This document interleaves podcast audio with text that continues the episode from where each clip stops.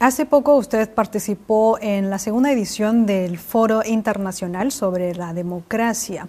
A su juicio, ¿cómo es el papel que juega la democracia al impulso de la modernización y cómo valora usted la democracia popular de proceso completo de China?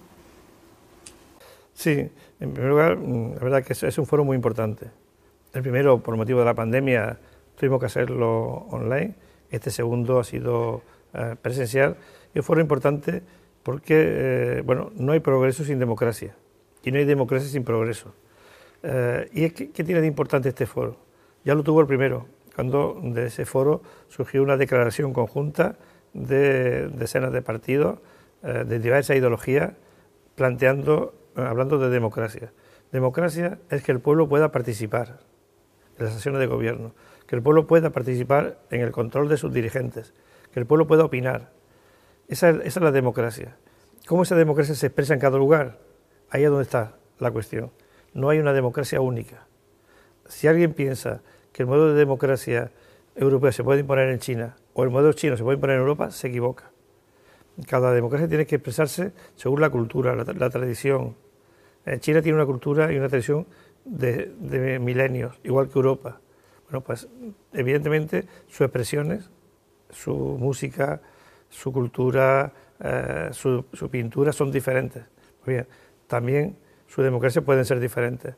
Por lo tanto, mm, lo importante de la democracia es que el pueblo, que es el centro de la política, que es el motor de la historia, sea el, protagonismo el protagonista de la política.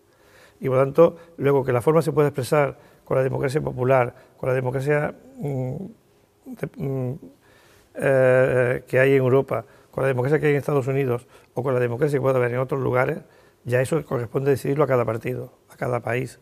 Y en ese, en ese concepto eh, yo he trabajado sobre la democracia en China y mm, es un proceso evolutivo, un proceso que está, que está evolucionando, es un proceso al cual el presidente Xi Jinping le ha dedicado eh, mucho tiempo y le ha dedicado también muchos escritos.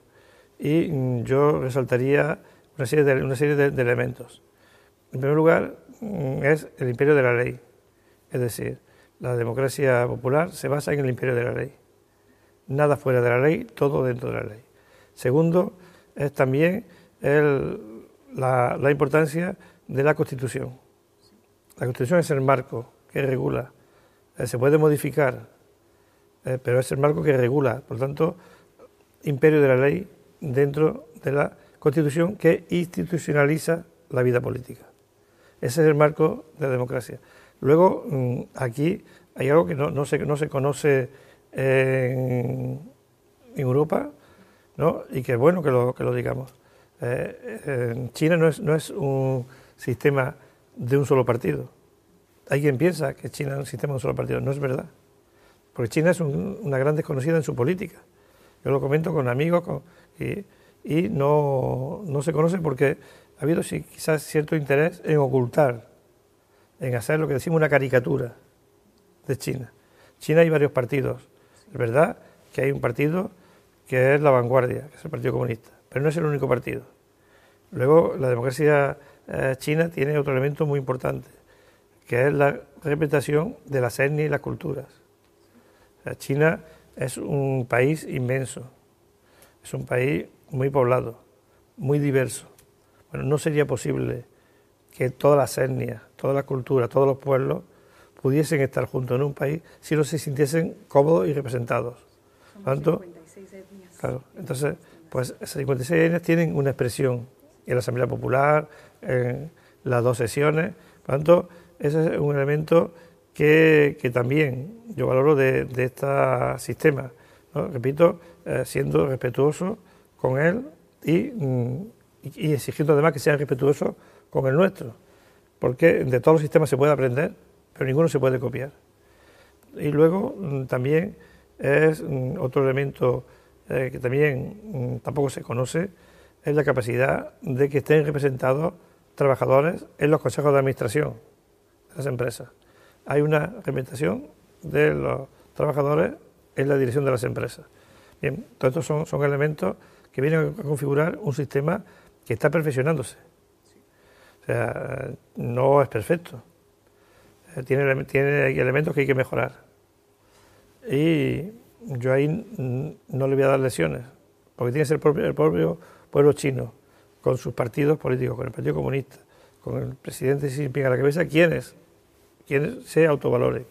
Y, y en ese sentido, pues yo he notado avances desde bueno, más de 20 años que llevo viniendo a China en el desarrollo de este sistema ah, popular, ¿no?